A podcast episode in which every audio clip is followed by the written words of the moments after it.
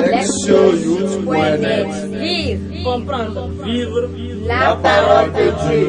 Lire ou écouter Chaque semaine, www.lectionyouth.net 23e dimanche du temps ordinaire année A. Prière. Psaume 95. Venez, crions de joie pour le Seigneur. Acclamons notre rocher, notre salut. Allons jusqu'à lui en rendant grâce. Par nos hymnes de fête, acclamons-le. Entrez, inclinez-vous, prosternez-vous. Adorons le Seigneur qui nous a fait. Oui, il est notre Dieu. Nous sommes le peuple qu'il conduit. Aujourd'hui, écouterez-vous sa parole. Ne fermez pas votre cœur comme au désert, où vos pères m'ont tenté et provoqué. Et pourtant, ils avaient vu mon espoir. Lire la parole. Première lecture. Ézéchiel 33, 7 à 9. La parole du Seigneur me fut adressée. Fils de l'homme, je fais de toi un guetteur pour la maison d'Israël. Lorsque tu entendras une parole de ma bouche, tu les avertiras de ma part. Si je dis aux méchants, tu vas mourir, et que tu ne l'avertisses pas, si tu ne lui dis pas d'abandonner sa conduite mauvaise, lui, le méchant, mourra de son péché, mais à toi, je, je demanderai compte de son sang. Au contraire, si tu avertis le méchant d'abandonner sa conduite et qu'il ne s'en détourne pas, lui mourra de son péché, mais toi, tu auras sauvé ta, vie. Deuxième lecture. Romains. Frères, n'ayez pas de dette envers personne, sauf celle de l'amour mutuel, car celui qui aime les autres a pleinement accompli la loi. La loi dit, tu ne commettras pas d'adultère, tu ne commettras pas de meurtre, tu ne commettras pas de vol, tu ne convoiteras pas. Ces commandements et tous les autres se résument dans cette parole. Tu aimeras ton prochain comme toi-même. L'amour ne fait rien de mal au prochain. Donc, le plein accomplissement de la loi, c'est l'amour. Évangile, Matthieu 18, 15, 20. En ce temps-là, Jésus disait à ses disciples, Si ton frère a commis un péché contre toi, va lui faire des reproches seul à seul. S'il t'écoute, tu as gagné ton frère. S'il ne t'écoute pas, prends-en plus avec toi une ou deux personnes afin que toute l'affaire soit réglée sur la parole de deux ou trois témoins. S'il refuse de les écouter, dis-le à l'assemblée de l'Église. S'il refuse encore d'écouter l'Église, considère-le comme un païen et un publicain. Amen, je vous le dis. Tout ce que vous auriez lié sur la terre sera lié dans le ciel. Et tout ce que vous auriez délié sur la terre sera délié dans le ciel. Et pareillement, Amen, je vous le dis. Si deux d'entre vous sur la terre se mettent d'accord pour demander quoi que ce soit, ils l'obtiendront de mon Père qui est aux cieux. En effet, quand deux ou trois sont réunis à mon nom, je suis là au milieu d'eux. Entendre la parole. Le thème. La correction fraternelle. En tant que membre de la société civile et de la communauté chrétienne, nous sommes en constante interaction les uns avec les autres et inévitablement, nous sommes confrontés à une large palette de comportements humains. Certains de ces comportements sont positifs et édifiants tandis que d'autres sont négatifs et destructeurs. La liturgie d'aujourd'hui s'intéresse à la réponse qu'il s'agit de donner aux manières d'être et aux situations qui vont à l'encontre de la spécificité chrétienne. La mission d'Ézéchiel fut très similaire à celle de Jérémie, à savoir prophétiser la destruction imminente et inévitable de Jérusalem et du temple, conséquence des infidélités et des péchés d'Israël. Le chapitre 33 du livre d'Ézéchiel souligne la responsabilité du prophète qui, agissant comme une sentinelle, doit avertir et admonester la nation infidèle. Cette mission est si importante que Dieu le met en garde. S'il ne transmet pas le message d'avertissement et de repentance confié, la punition pour les péchés du peuple retombera sur lui. Il a donc une lourde responsabilité. Mais c'est une première étape indispensable qui conduira à la repentance et à la restauration future de la nation. Ainsi, la mission du prophète est de délivrer un message d'avertissement que le peuple l'accepte ou le rejette. Alors que la repentance reste un choix personnel, il incombe au prophète de transmettre un message impopulaire et provoquant. Mais peu importe, puisque sans lui, la repentance ne pourrait jamais advenir. En tant que porte-parole de Dieu, il joue un rôle indispensable, car il change le destin d'un peuple infidèle en le transformant en une communauté renouvelée, ouverte à l'Esprit de Dieu et vivant dans la fidélité comme peuple du Seigneur. Ézéchiel 36, 22 à 28. Au milieu d'un ensemble d'exhortations et d'instructions écrites pour la communauté de Rome, Paul rappelle aux chrétiens et aux chrétiennes leurs devoirs et leurs obligations envers les autorités civiles. Ils doivent être des citoyens exemplaires et non des fauteurs de troubles, confère Romains 13, 1 à 7. Après ces déclarations, l'apôtre en vient à parler du devoir clé du chrétien et de la chrétienne envers tout autre membre de la communauté ecclésiale. Il affirme que l'amour résume tous les préceptes de la loi juive c'est-à-dire que tous les commandements régissant les relations humaines sont contenus dans le précepte de l'amour. Il définit également ce dernier comme ne faisant rien de mal au prochain. Exprimé de façon positive, ce propos revient à signifier que l'amour cherche d'abord le bien et le bien-être d'autrui. C'est peut-être l'expression la plus claire et la plus simple de ce qu'est l'amour chrétien. Même si Paul ne le mentionne pas explicitement, chercher le bien d'une autre personne suppose de l'aider à ne pas se livrer à des comportements nocifs et dangereux.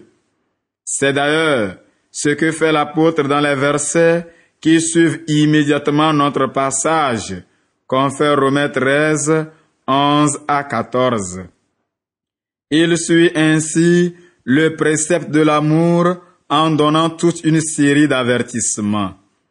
Il démontre que mettre en garde et admonester les croyants et les croyantes contre ce qui menace leur intégrité morale et religieuse est l'une des expressions majeures de l'amour chrétien. Corriger et admonester ses frères et sœurs de la communauté quand il le faut est donc le devoir de tout chrétien, de toute chrétienne, pratiquant et pratiquante. L'évangile d'aujourd'hui est tiré de Matthieu 18, appelé parfois le sermon sur l'Église. L'enseignement de Jésus y est exclusivement centré sur la vie interne de la communauté chrétienne. Résoudre les conflits et gérer les actes répréhensibles sont parmi les questions les plus importantes ici traitées. Jésus propose une procédure détaillée sur la façon d'agir avec ceux, qui se conduisent mal. Cette procédure est composée de trois étapes. La première consiste en un dialogue entre les deux membres concernés. La deuxième suppose d'adjoindre deux ou trois autres personnes pour faciliter la correction et l'admonition du contrevenant. La troisième, qui n'intervient qu'en cas d'échec des étapes précédentes, va alors porter le problème devant toute la communauté pour le soumettre au jugement de cette dernière. Si la réconciliation et la correction échouent, la personne fautive est exclue de la communauté et n'est plus traitée comme un membre, mais comme le païen et le publicain.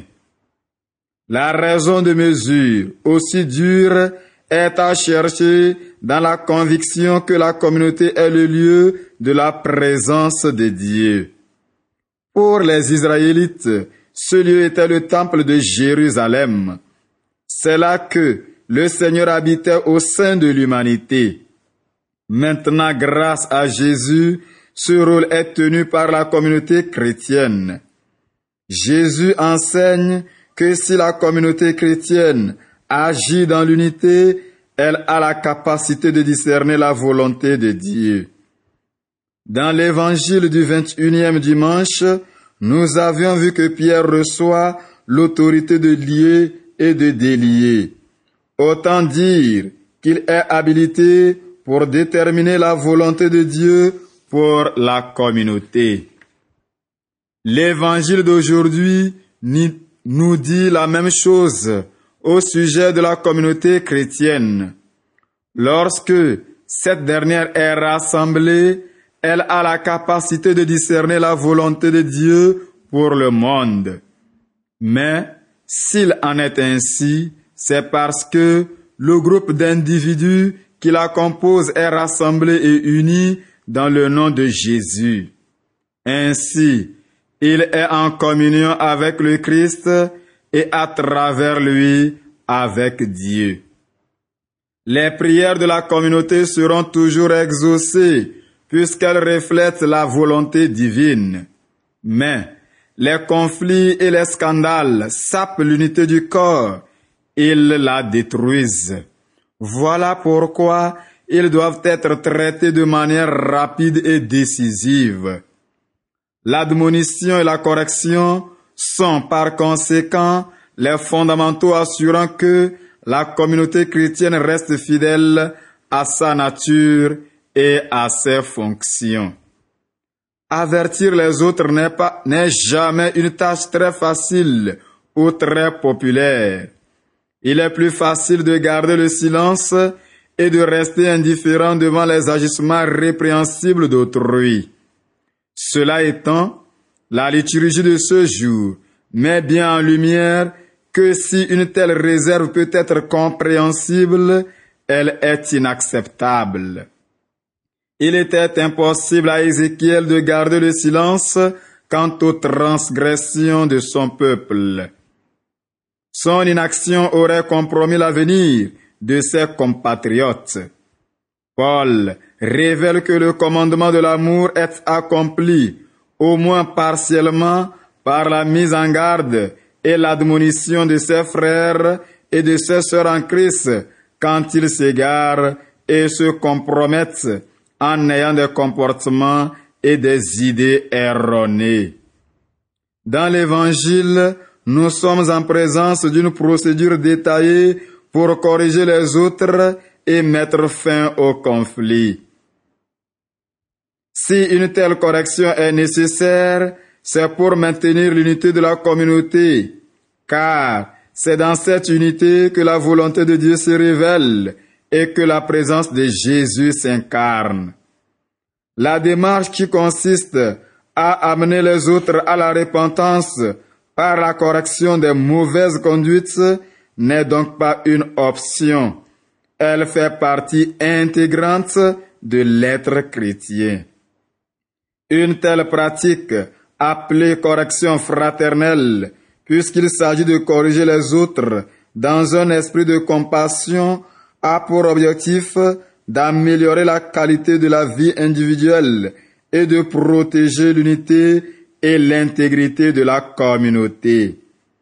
Le psalmiste reconnaissait bien cette nécessité lorsqu'il faisait suivre son appel à rendre un culte à Dieu pour un avertissement contre l'obstination et l'esprit de rébellion, disant, Aujourd'hui, si vous écoutiez sa voix, n'endurcissez pas vos cœurs, comme à Mériba, comme au jour de Massa dans le désert.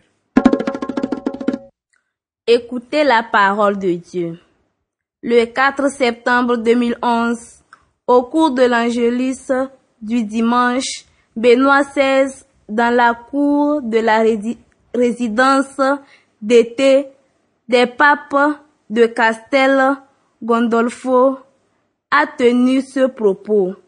Si mon frère a commis un péché contre moi, je dois le traiter charitablement et surtout parler avec lui en privé en lui montrant en quoi ce qu'il a dit ou fait est mauvais.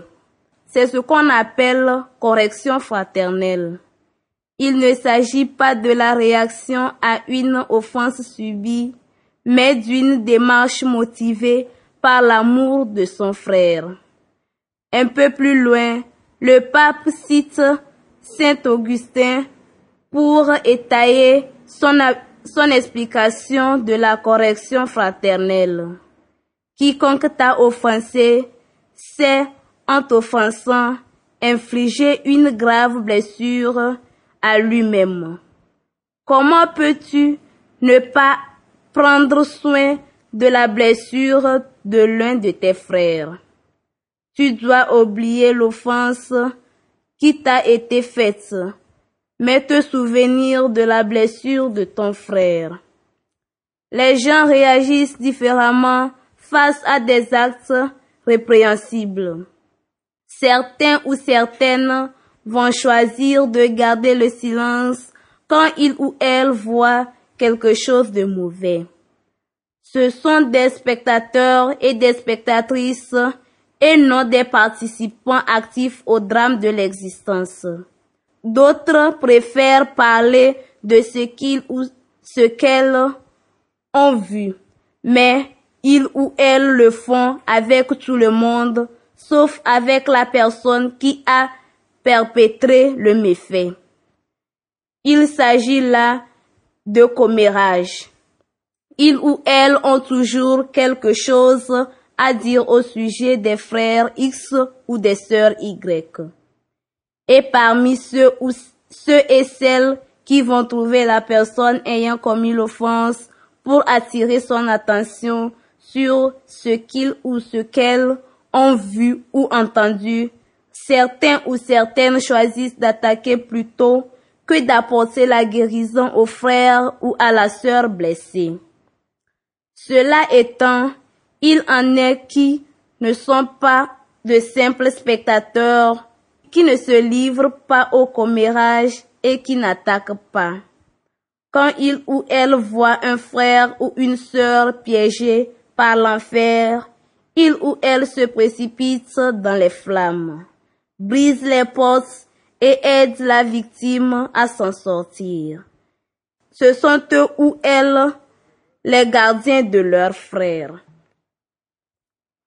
Il existe un proverbe africain qui dit ceci. Quand une huître prend feu, c'est tout le village qui brûle. Tout agir mauvais, même s'il n'est pas dirigé contre nous personnellement, est offensant et toute infraction qui n'est pas gérée de façon appropriée en vient tôt ou tard à être un obstacle qui conduira un grand nombre à tomber et à se vautrer dans la fange. Face à ce type de contexte, nous pouvons comprendre l'appel d'Ézéchiel à être des veilleurs. Son rôle de guetteur avait pour objectif de faire en sorte que le mal ne submerge pas et n'anéantisse pas les frères et les sœurs de sa communauté. Ce souci que le prophète a été appelé à vivre de tout son être trouve un exemple dans le premier verset de l'évangile. Si ton frère vient à pécher, va le trouver et reprends-le, seul à seul. L'amour est ici agissant. L'amour réciproque, selon Paul, est l'unique dette que nous, que nous ayons envers autrui. L'Église a été très justement décrite comme un hôpital pour les pécheurs et non comme un musée pour les saints. Elle est composée d'hommes et de femmes blessés qui y sont soignés avec différents onguents. Les blessures de certains ou de certaines peuvent être répugnantes, mais de telles personnes ont besoin d'aide et pas de condamnation. Si l'aide que nous leur offrons personnellement se révèle inefficace, l'Évangile nous encourage à faire intervenir deux ou trois autres personnes. Si cela n'est pas encore suffisant, c'est toute la communauté qui est appelée à l'aide. Ce n'est que lorsque, lorsque le frère ou la sœur blessée s'est montré clairement récalcitrante ou récalcitrant à toute aide que le test nous enjoint de le ou la traiter comme un païen ou un publicain. Cette mesure vise peut-être à empêcher que la blessure non soignée infecte les autres. Les amis inséparables des trois mousquetaires, un roman d'Alexandre Dumas, avait cette devise. Tous pour un, un pour tous.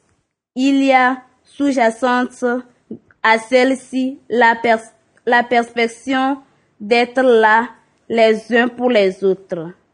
Un magnifique gratte-ciel, une termitière ou un groupe de pêcheurs en train de tirer un filet rempli de poissons sont des rappels efficaces de la force qui habite une communauté en pleine santé. De grandes choses peuvent s'accomplir là où l'esprit d'unité est cultivé. Proverbe. Quand une hutte prend feu, c'est tout le village qui brûle. Agir, s'examiner. Est-ce qu'il m'est arrivé de fermer délibérément les yeux devant des actes répréhensibles commis au sein de ma famille ou de ma communauté? Ma manière de vivre représente-t-elle un scandale pour les autres? Comment est-ce que je réagis aux corrections reçues des gens qui prennent soin de moi? Répondre à Dieu. Nous ne pouvons contribuer à changer le monde comme nous le désirons. Quand dans la mesure où nous réussissons à changer quelque chose dans nos vies personnelles, Travaillons donc assidûment sur les ratés de nos existences, ce qui nous rendra plus tolérants avec les autres et dans la démarche de correction fraternelle à l'égard de ceux qui errent. Répondre à notre monde. En tant que groupe, y a-t-il quelque chose que nous pourrions faire pour relever quelques-uns des défis que nous constatons dans nos existences et dans celles de ceux avec qui nous vivons?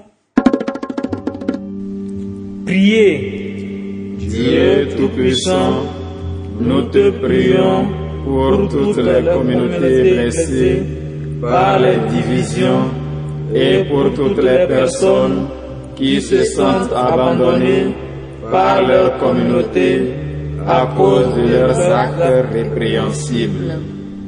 Puisse ton fleuve de paix éteindre les flammes du mal qui cherchent à détruire la vie de ton peuple. Et mets en ce dernier le sens de l'unité et de l'intégrité. Amen. Lectionyouth.net Lire, comprendre. Vivre La parole de Dieu. Lire ou écouter Chaque semaine, www.lectionyouth.net